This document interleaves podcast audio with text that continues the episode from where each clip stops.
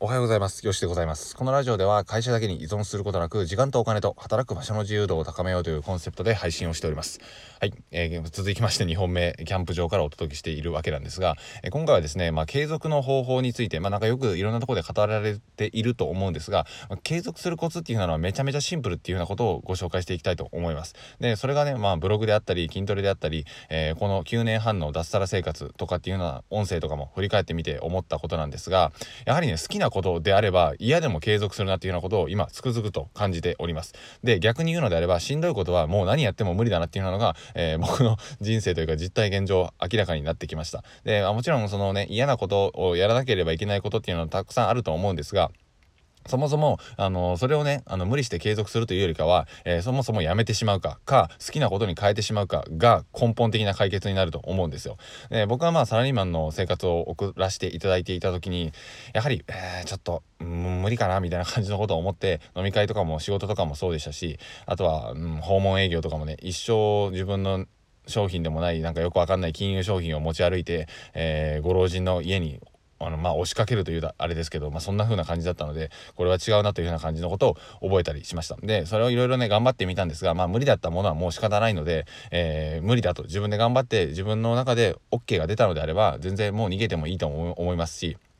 そしたらね、えー、嫌なことから逃げたっていうような感じになるので、それが一つ消えるんですよ。でもしかしたら運よく好きなことが見つかるかもしれないし、もしかしたら全く見つかんないかもしれない。えー、でもそういった時に自分がね、あ、じゃあ逃げてきたんだ。じゃあ頑張らないとなっていうような気持ちになるんですよ。で、僕がまさにそれでした。あのーまあ、サラリーマンから逃げたわけなので、結局は自分でもうやるしかないという風な感じになって、自分のね、あの、不甲斐なさとか、自分の無力さとかっていうのを痛感する日々を、まあ今も送ってるんですけど、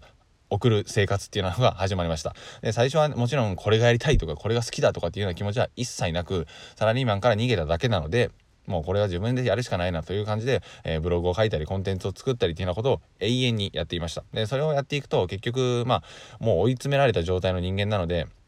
ね、あの体が動くようになっていくんですよね。で結局少しずつ少しずつその生活に慣れていって成果も出てきて少しずつ好きになっていたというふうな感じです。で結局好きなこと以外も基本的にどうなんですかねもうあの難しくないですか？続けるっていうのは。もちろんねあの我慢してあのあの、ね、そんな世の中甘いものじゃないのでっていうのは重々承知なんですけども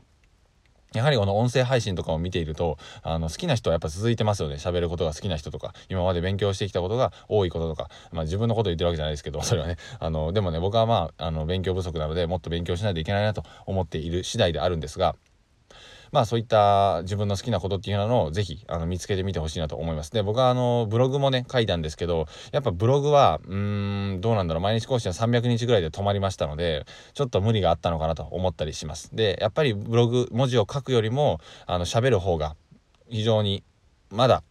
続けられるんじゃないかなというふうな感じで、だいたい今100日の500本ぐらいっていう風な感じになります。まあ結局ね、言ってもまだ100日ですので、3ヶ月ちょっとぐらいになってくるので、それがね、1年とか、まあ続いていれば、あの、うん、まあどうなんですかね、1年ってあんま長くないですよね。皆さんとかいうか、まあ僕のお父ちゃんもそうですけど、うん、30年とか会社に勤めていますので、そう考えるとまだまだ、あのー、なんかね、100日続けたぐらいでどやれる話では全くないなっていうようなことを非常に痛感しておりまして、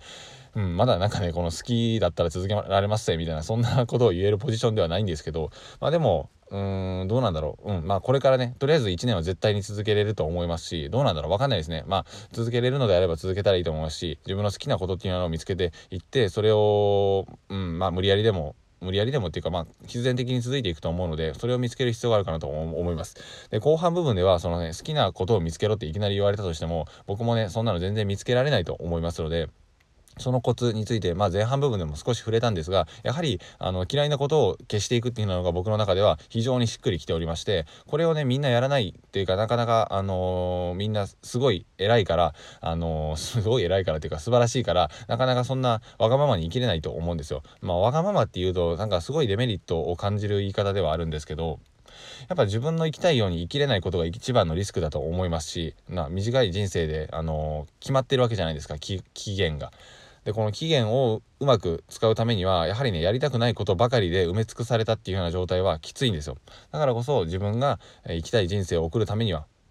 これは絶対にやりたくないっていうようなことを消していく必要があるんですね。まあもちろんそれを消せるためにもいろんな努力が必要だと思うんですけど自分で生計を立てれるようになるとかそれが僕は必要だったのでめちゃめちゃ消耗したんですがまあとは言ったものねあの逃げたんだからそれぐらいしっかりやれよということで、えー、できるようになっていくと思います。まあちょっと荒治療感が否めないんですがでもねこれは結構ありだと思いますよ。やっぱね嫌なことに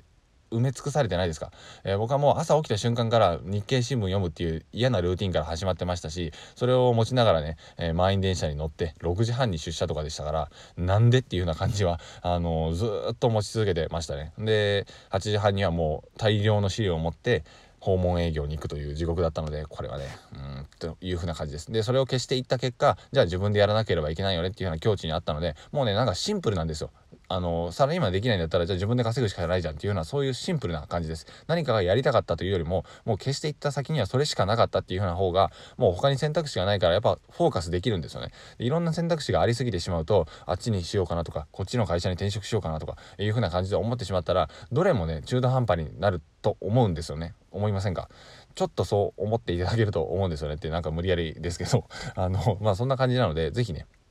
あのむやむやみやたらにいろんなことをやってみないっていうのとあの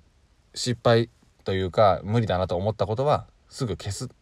そのための努力を行う。そしたら好きなことだけ残るから継続なんて普通になっていくし、あの余裕で続けていけると思う。そんな感じの音声でございました。はい、ちょっと朝でまだまだ寒くてキャンプしている途中で、まあ誰も起きてないですけど、カミカミで申し訳ございませんが、まあいつも通りの感じということでご愛嬌でよろしくお願いします。というふうな感じで本日2本目のラジオでございました。ではさよなら。